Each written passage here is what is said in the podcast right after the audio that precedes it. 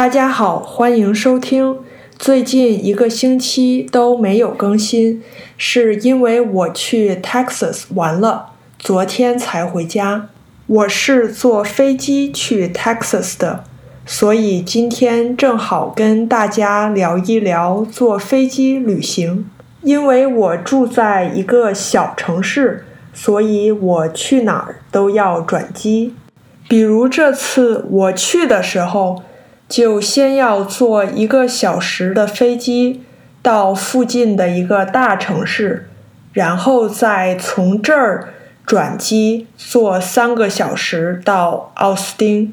回来的时候，我先坐一个小时飞机到第一个转机的城市，然后坐两个半小时的飞机到第二个转机的城市。最后从这儿坐一个小时的飞机才到家，可能这就是住在小城市的不好的一点，就是你去哪儿坐飞机都没有直达的。如果你住在大城市，可能就方便很多，不用转很多机。那下面我们就聊一聊，大家坐飞机的时候都喜欢做什么打发时间吧。我有的朋友一上飞机就睡觉，然后一觉醒来也就到目的地了。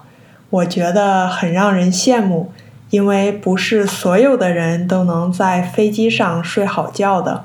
比如我，我就很难在飞机上睡觉，所以我必须找一些其他的事情做。我一般会在 Spotify 上下载一些喜欢的。想听的 podcast 或者是音乐，这样的话，我在飞机上虽然是飞行模式也可以听。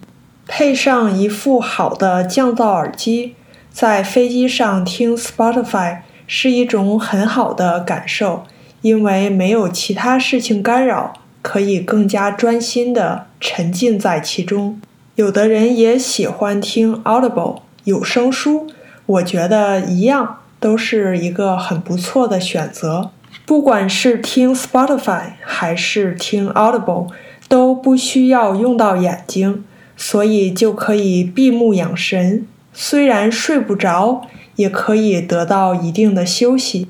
我有时候也会看 Kindle 上的电子书，可是我觉得在飞机上看书比较累眼睛，所以我也不常看。刚才说的都是自带的娱乐方式，比如手机上的 Spotify、Audible 或者是 Kindle 电子书。那么有的时候飞机上也有自己的娱乐系统，飞长途的大飞机上一般都会有。比如这次回来我就飞了波音的777，每个座位上都有自己的屏幕和娱乐系统。空乘人员会发给每个人耳机，你可以插上以后免费看电影或者打游戏。我每次回中国要坐大约十三四个小时的飞机，那在飞机上我一般不会一直听 Spotify 或者一直睡觉，那我就很喜欢看他们的电影。他们有的时候会有很新、很好玩的电影。如果你不想睡觉，你可以一直看三四个甚至更多的电影。你们喜欢坐飞机吗？你们坐飞机的时候都喜欢做什么呢？那今天先跟大家聊到这里。